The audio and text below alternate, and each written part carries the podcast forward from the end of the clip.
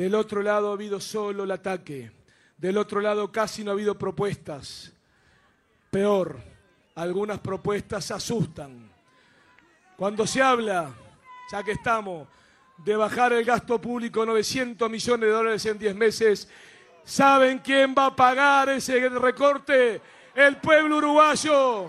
Claramente de un lado, aún con todas las herramientas económicas, queda el Frente Amplio, que se va con desempleo, con cierre de empresas, con inflación, con más deuda, con más déficit, porque no hay plata que les alcance, porque al fin y al cabo lo que no hubo es un respeto por los uruguayos. Bienvenidos a un nuevo podcast del Observador. Soy Gonzalo Charquero y estamos en la mesa chica, donde junto a los periodistas de la redacción que siguen a los candidatos, analizamos lo que dicen y lo que piensan los protagonistas de la carrera electoral.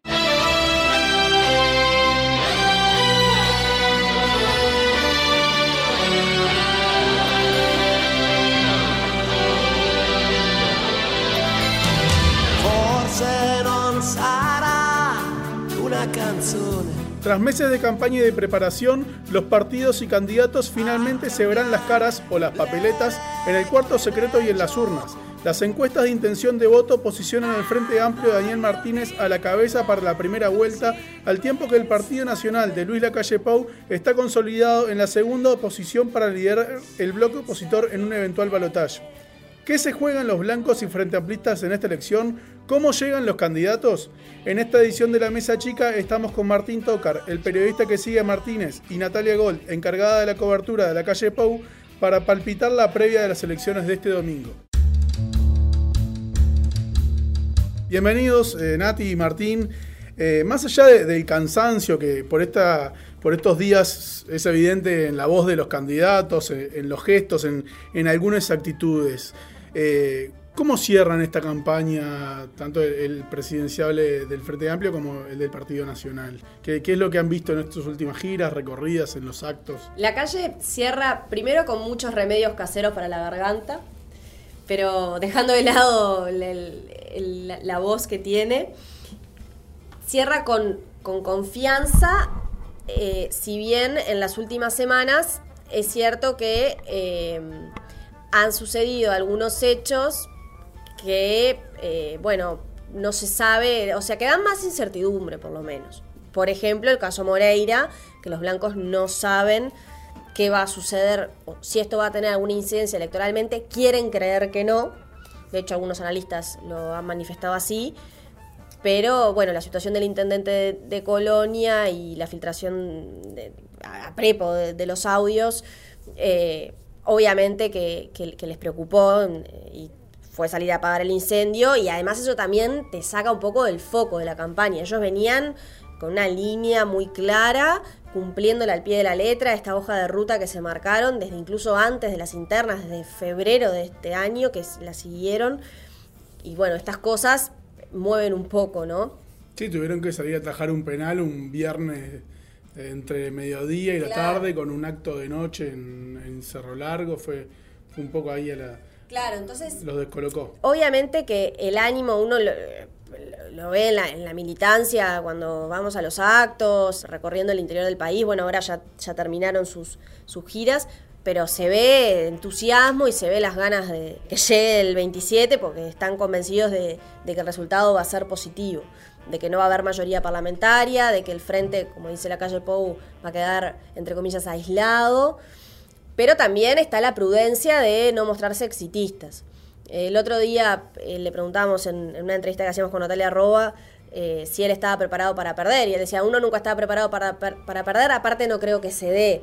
Ese no creo que se dé refiere a la confianza que tiene, pero que intenta manejar con, con cierta prudencia, porque si algo le jugó en contra en, 2000 en 2014 es que se vio ganador antes de, de- de lo que debería y bueno, y de hecho se dio la cabeza contra la pared, ¿no?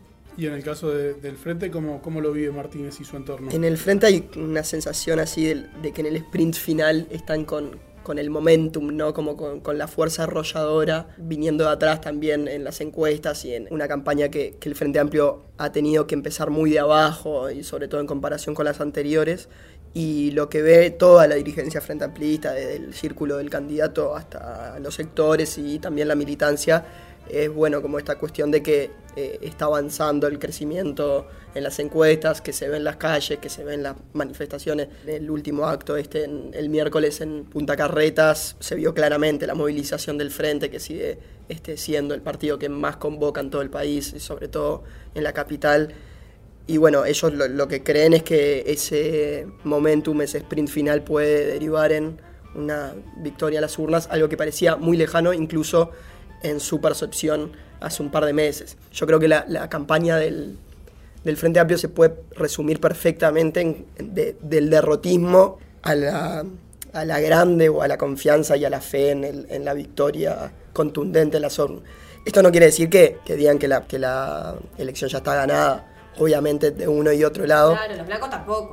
Nada. O sea, si algo, si hay- algo si hay- seguros es de que. es que no es un cabeza a cabeza. Claro. Eso es así. Lo que sí creen es que hoy eh, aquellos porcentajes parecían muy lejanos, como el 43, 44%, hoy son posibles, no, no necesariamente probables, pero son posibles y alcanzables, y eso también genera ¿no? una bola de nieve de este, entusiasmo, algarabía, que se refleja en las calles y que ellos creen que también tiene un efecto contagio de que el Frente Amplista que quizás estaba más desencantado o más eh, dubi- dubitativo para, para ver si votaba efectivamente el Frente Amplio, que vea toda la movilización y la alegría y, se contagie un poco Claro. y termine dando su voto. Los blancos apelan a- al 30, 32. Digo, con, con un 30 ya, ya festejan. O sea, obviamente necesitan, si están pensando en ganar el balotaje, necesitan un parlamento que desde el lado del frente esté lo más debilitado posible, ¿no? Entonces, también no es solamente celebrar una, lo que ellos consideran una buena votación, sino celebrar una magra votación frente amplista. Claro, justamente em, yendo a- hablando de, los números y, de las encuestas, es evidente que se anticipa un balotaje, por lo menos por parte de las principales encuestadoras de, opinión pública, pero eh, hay también muchas cosas en juego de cómo se van a posicionar si eventualmente hay segunda, segunda vuelta. Para, para digamos, la- el Para mapa de alianzas y para y cómo, Claro. va, cómo desarrollar esa campaña. Me tomé un agua como, como la calle Pou, ¿no? Que- Decirle que te recomiende el- los jarabes que le mandan con miel y cebolla y no sé Sí, qué más. porque la, ca- la campaña también pasa factura a los periodistas, pero ¿qué se juega en, en particular en esta elección del domingo en el nivel de, de que marquen votos? Que eso como también es, es algo clave. Bueno, ahí también eh, para la oposición, o sea, para los blancos, clave cómo votan los demás partidos de la oposición, ¿no? Y principalmente eh, cuál va a ser la, tercera fuerza, que también está en duda, si, si es el Partido Colorado o Cabildo Abierto. Y además, eh, a ver, eh, lo, ha dicho la calle de Pou muchas veces, los pesos relativos de, de las elecciones cuentan para, para una negociación, ¿no? O sea, el 27 de noche o más tirando al, al 28, el lunes 28, empieza una, una negociación que eh, el comando de la calle quiere que sea rápida. Nadie garantiza que lo sea, pero eh, hay señales que se ven en el comando de otros partidos, más, más bien discursivas, no es que hayan habido encuentros, pero, más, pero sí discursivas, que ellos entienden que van a derivar en una negociación rápida. De hecho, el miércoles en, en Las Piedras, la calle pa- pasó un mensaje clarísimo a la oposición, a, a sus eventuales socios, ¿no? Dijo, los uruguayos no nos van a perdonar que no nos pongamos de acuerdo, nos tenemos que poner de acuerdo rápido, hay que dejar de lado los egos y, hay que, y tenemos que tener un baño de humildad para acordar de forma rápida. Para eso, vital tener los números a la vista, o sea, es un punto clave de cómo se van a posicionar y cómo se van a sentar a la mesa. En el, en el- en frente es incluso todavía más importante el, el tema de los resultados a la vista, porque ya la calle Pou, aunque obviamente la correlación de fuerzas de la coalición, esa eventual que, que- va a tener que liderar en caso de ser gobierno, marque un poco el rumbo, a la calle Pou no le es lo mismo que el Partido Colorado sea la segunda fuerza y con mayor peso o cabildo abierto, pero sí sabe que van a tener que ser sus aliados y entonces ya le empiezas a tirar guiños, a acercarse en el discurso. Bueno, muestra sus programas de Bueno, gobierno, los mostró programas. durante toda la campaña. Entonces, él eh, en esa hoja de ruta que se trazó, más o menos sabe que tiene que ir cumpliendo con esos requisitos. En el frente depende muchísimo más de esos resultados a la vista del domingo para definir cuál va a ser su estrategia para el balotaje. Por ejemplo, este, en caso de que Cabildo Abierto tenga un peso importante en la, en la coalición opositora, el Frente Amplio está pronto para justamente machacar con, con ese tema, con la presencia de Marini, con, con un partido que genera dudas a buena parte de la ciudadanía, que tiene algunas Claro. contradicciones, ¿no? Que se le puede achacar este, o al comportamiento de Manini, Bueno, del ahora caso, desde el caso Gabazo hasta, hasta otros Sí, o la asuntos, frase esta de- o la de su frase de esposa. su esposa o de Domenech. Entonces, también en el frente lo que ven es que un eventual mayor peso de Cabildo Abierto en esa coalición podría generar dudas a otros votantes del arco opositor, ya sea del Partido Independiente, algunos colorados, que podrían verse tentados o por lo menos eh, que Martínez los podría tentar a volcarse finalmente por el, por el Frente Amplio o más bien por su presidencia. Bueno, una cosa que también se preguntan los blancos por estos días, pensando, a ver, si de algo sí están convencidos es de que van a llegar al balotaje. Eh, pensando en, ese eventual balotaje, una cosa que se preguntan bastante es cuánta campaña saldrán a hacer sus, sus posibles socios, ¿no? O sea, de qué manera van a encarar ellos estas casi, eh, estas cuatro semanas desde, desde el lunes 28 hasta el domingo 24 de noviembre, que, que es el balotaje. Sí, ahí también está todo el tema de si le conviene o no aparecer abrazado Claro, o simplemente con el, con el apoyo les Claro. alcanza, porque también al final, eh, más allá de los acuerdos políticos, también es una cuestión de, de los votantes y bueno. de, que no se- de que no haya una fuga de votos. ¿no? Claro, y, y también está todo el tema que un poco hablábamos al principio, que la campaña, más allá de que obviamente siempre termina en las urnas, también es como un gran estado de ánimo, ¿no? Que es esto que reflejaba Martín y, y también que, que hablabas vos, Nati, digamos, era como que el frente pasó del derrotismo ahora eh, a, un, a un espíritu de, de confianza, Sí, de que van a llegar cómodos a la, a la segunda vuelta. Por, por otro lado, los blancos han mostrado una, una estabilidad en los últimos meses en la intención de voto. También no es lo mismo ir para el frente a un balotaje con 40 que con 43 o 44, y para los blancos no es lo mismo ir con 28 o 30 que con Sí, 23. Ahí en el frente incluso manejan números, algunos se han hecho públicos, como, como la consultora Factum, que utilizan esta medición de quién cree que va a ganar, ¿no? que no es lo mismo que quién va a votar, Claro. sino que mide más o menos el clima en la calle de quién se percibe como el próximo presidente. Y en los meses anteriores había una tendencia bastante favorable al Partido Nacional. Que era la primera vez en años que se Era la- daba. exactamente. Y ahora esa tendencia comenzó a, esa brecha comenzó a achicarse y en el frente lo ven justamente como un reflejo de esto que se percibe en otros elementos como la movilización en la calle o el estado de ánimo de su militancia y ven que efectivamente hay como una, una incertidumbre mayor a qué podrá pasar y también una expectativa de la gente de decir no está perdida la elección para el Frente Amplio o en muchos casos decir es el favorito.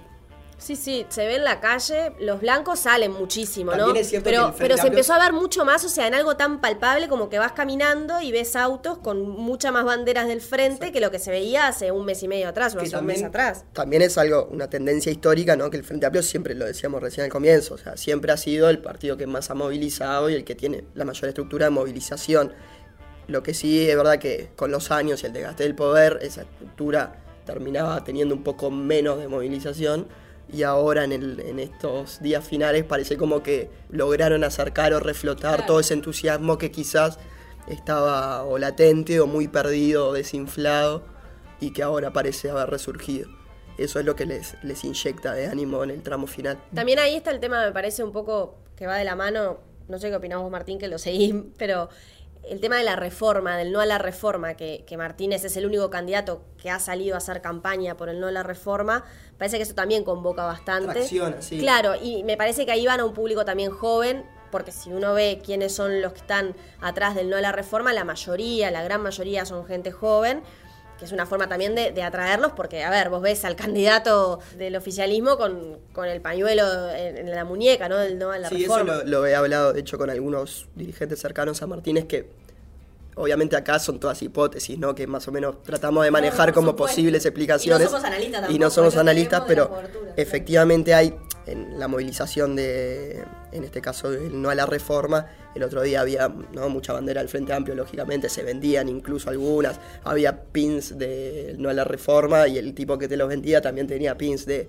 cuarto gobierno, ¿no? Claro. Entonces, claro, ahí hay como una, este, una unión o un acercamiento que permite con una movilización que no es partidaria al comienzo, tener una atracción este, Sí, que te, que logró te- que te menos- moviliza por lo menos. el- Claro, que el frente encontró un tema del que agarrarse y poner, enbanderarse atrás de, de eso que por ahí está, en lo que iba de la campaña no había logrado ver como un, un tema que logre eh, Cerrar encolumnar, filas cerrar y- filas detrás de eso y fue como Y aparte en este caso, una obviamente es algo que convoca mucho a la juventud, pues tiene que ver con, ¿no? con los derechos humanos, si se quiere, con el no a, a los militares en la calle. Algo similar, si se puede hacer la analogía, ocurrió en la elección pasada con el no a la baja. Claro, con la particularidad que en este caso eh, ninguno de los candidatos apoya la Exacto. reforma que impulsa la Raña. Sin embargo, el frente es el que en, el- en este Se último sprint final se, se ha puesto Claro. atrás de la causa. Lo que pasa es, a ver, en el caso de la calle, sí, él es clarísimo en su postura de, primero, de no haberla firmado para que, para que se impulsara el plebiscito, y segundo, de decir, yo no voy a votar la reforma, pero sí permitió que aquellos, aquellos que quisieran dar la papeleta la dieran. Entonces, todas las listas de los blancos, uno puede ir y pedir la papeleta, no necesariamente está dentro del sobre de la lista. Sí, incluso la gente de la 404 que está repartiendo en la calle Muchas ofrece, la, sí. ofrece la, papeleta. sobran. Depende, a ver, depende, hay como libertad del que quiera. Si alguno quiere en sobrar, que en sobre, si no quiere, que no sobre. Pero, es- pero No, la claro. calle Pou no tiene, no tiene como el estandarte de oponerse a la No, reforma como sí lo tiene. Pero porque él no puede Tampoco. tampoco, hacer una campaña en contra de un compañero del partido, un líder cabeza de lista, que además supo ser su compañero de fórmula hace cinco años. O sea, desde ese punto de vista es mucho menos visible su posición contraria, a pesar de que es pública. El Partido Colorado, no tengo tanto conocimiento como para saber por qué no están haciendo campaña en contra. Me imagino que será una decisión de que cada agrupación haga lo que, lo que quiera. Los jóvenes del Partido Colorado se marcaron muy en contra. Eh, hubo presencia en la marcha de colorados, también de blancos, o sea, Lo característico es eso del eh, el embanderarse con la causa, que el único que se ha embanderado Claro, y, a- y así lo ha transmitido es el Frente Amplio. De hecho, Martínez y Villar en cada uno de sus discursos de recorrida de campaña, también en este acto final, eh, llevan el pañuelo ¿no? en, el, en, Por en el eso. puño y, Y en el un- banderazo de, de Parque Rodó, el llamado banderolazo por la ola Esperanza, había una, un paño, una pañoleta gigantesca. eh, también porque era aprovecharon las dos cosas, ¿no? La bandera gigante del frente y la bandera gigante del no a la reforma. Claro, y ahí lo que se traduce o lo que se transmite básicamente es, es- es si vos estás en contra de la reforma, eh, votá al Frente Frente. Amplio y viceversa. Entonces eso genera que quizá alguien que no estuviera tan cercano al Frente por otras causas o que no estuviera tan encantado con otras cosas, termine con el paquete, digamos. Bien, y, y por último, para cerrar, eh, yendo más a, a la interna de los partidos, porque obviamente también es una elección eh, ante todo parlamentaria, eh, dentro de tanto del Frente Amplio como de- del Partido Nacional, ¿qué, qué equilibrios internos vislumbran? ¿Hay algunas listas que, que- que se asumen que serán más votadas? ¿Cuántas bancas calculan? Eso, eso también es una cosa que, que los dirigentes por estos días están sacando, sacándose chispas. Eh, Eh, ¿cómo, le- cómo lo ven? De las últimas conversaciones que he tenido con, con dirigentes, manejaban una bancada más o menos entre 10 y 11 senadores eh, y eh, la aspiración, eh, más que nada obviamente en el sector de, de- la calle, o sea, en la, en la- en la lista de la calle, que es la, de aire fresco, es a que aire fresco sea la que tenga la banca más, la bancada más fuerte. Hay una diferencia que está bueno marcarla con las bancas de hace cinco años, o sea, que se fueron electas hace cinco años, y es que el sector todos, que es el de la calle Pou, iba con listas espejo. O sea que todos los senadores eh, eran los mismos para todas las listas, eh, sin importar de la agrupación, salvo las de Alianza Nacional, ¿no? Sin embargo, en- eh, para esta oportunidad no, todas compiten.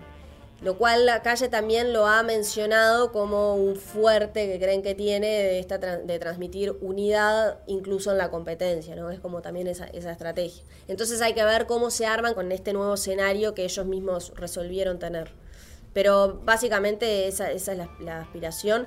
Hay que ver también qué pasa con la banca, que ahora quedó para Jorge Gandini, que iba a ocupar si la ganaba Carlos Moreira, que iba segundo en la lista de Alianza Nacional, liderada por Jorge Larrañaga. Hay que ver si al sector, a la agrupación en sí misma le afecta o no esto que sucedió y eso puede trastocar. Y también hay que ver qué pasa con el sartorismo, que se vende ¿no? como, como la segunda fuerza por la votación que obtuvo en la interna, que fue la, la segunda, el segundo precandidato más votado. Sí, hay que ver si consolida en una elección. Hay que ver si lo consolida. A juzgar por la interna, sí, sí es la segunda, la segunda fuerza del Partido Nacional, pero hay que ver qué sucede y si le da para tener uno, dos o más senadores. En el frente pasa algo similar en cuanto a tratar de consolidar tendencias que se vieron en la interna. Obviamente la que cuenta acá para la distribución de fuerzas es la votación nacional y en el frente también eh, con, con una nota al pie que es la, la distribución en el plenario, que es un capítulo aparte y que aparte en las elecciones no siempre se habla de, bueno, en- después de las elecciones habría que rever eh, la, Sí, la sí. representatividad del plenario y después Un reclamo ante todo astorista, ¿no? astorista y de los sectores que generalmente Sí, que tienen son en minoría bases. en, en las bases. Pero bueno, eso sacando eso del, del foco, evidentemente es una otra incertidumbre más, ¿no? Rumbo a, a la estrategia del balotaje, cuál va a ser el peso de cada uno de los sectores. Este, en el frente estiman básicamente entre 13 y 15 senadores, 15 sería mayoría en caso de llegar al gobierno, eso en el Senado, que con un 43, 44% por, por ciento podría llegar a darse.